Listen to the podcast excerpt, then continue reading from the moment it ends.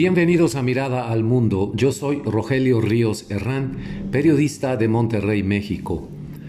Y en la colaboración de hoy les quiero platicar, a través de estas palabras que les diré, mi experiencia en un concierto de Joan Manuel Serrat.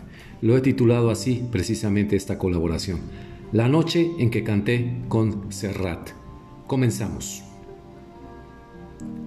No me lo van a creer, pero algo extraordinario me sucedió en el concierto de Joan Manuel Serrat en Monterrey, México, en la noche del 14 de mayo, en el imponente escenario del Auditorio Pabellón M. Todo pasó como a la mitad del recital, más o menos. Serrat había cantado al principio algunas de sus canciones más recientes, pues se reservaba para la segunda parte y el gran final el repertorio pesado. De pronto, las luces se apagaron dejando un halo de luminosidad únicamente en torno a la figura del catalán de oro. Unas notas suaves, familiares, sonaron en el piano del maestro Miralles y mi corazón dio un vuelco. Era la entrada a las nanas de la cebolla. Todavía se detuvo un poco Serrat a recordar por qué las nanas era un poema terrible, tierno, una canción de cuna escrita por Miguel Hernández, desde la cárcel en donde estaba prisionero en 1939, en la época de la Guerra Civil Española. Cuando tarareó La cebolla es escarcha, cerrada y pobre, yo empecé a cantar con él, escarcha de tus días y de mis noches, y lentamente me puse de pie en mi asiento. Hambre y cebolla, hielo negro y escarcha, grande y redonda. Uno de los tramoyistas que manejaban los poderosos reflectores apuntó de repente el cañón luminoso hacia mi asiento. Recibí la luz como una iluminación divina, pero me apené porque yo solo quería cantar en silencio, si se me permite decirlo así, es decir, sin llamar la atención. En la cuna del hambre mi niño estaba. Y antes de la siguiente línea, Serrat, que había seguido con su vista la luz del cañón, se dio cuenta de que yo cantaba también las nanas con sangre de cebolla se amamantaba. Con un gesto de su mano izquierda, Serrat me dijo, ven acá conmigo. ¿Yo? le contesté con la mirada. Pero tu sangre escarchada de azúcar, cebolla y hambre. Sí, tú, me decía Joan Manuel, con la mano. Como pude, caminé a la orilla del escenario y subí con la ayuda de alguien. Una mujer morena resuelta en luna se derrama hilo a hilo sobre la cuna. Seguía fraseando el cantante, así que no vacilé más. No se fuera a acabar la canción por tanta vacilación mía y me planté junto a él. Ríete niño que te tragas la luna cuando es preciso. Serrat me puso su mano en el hombro y con un miedo terrible a desentonar le seguí el paso. Alondra de mi casa, ríete mucho. Es tu risa en los ojos la luz del mundo.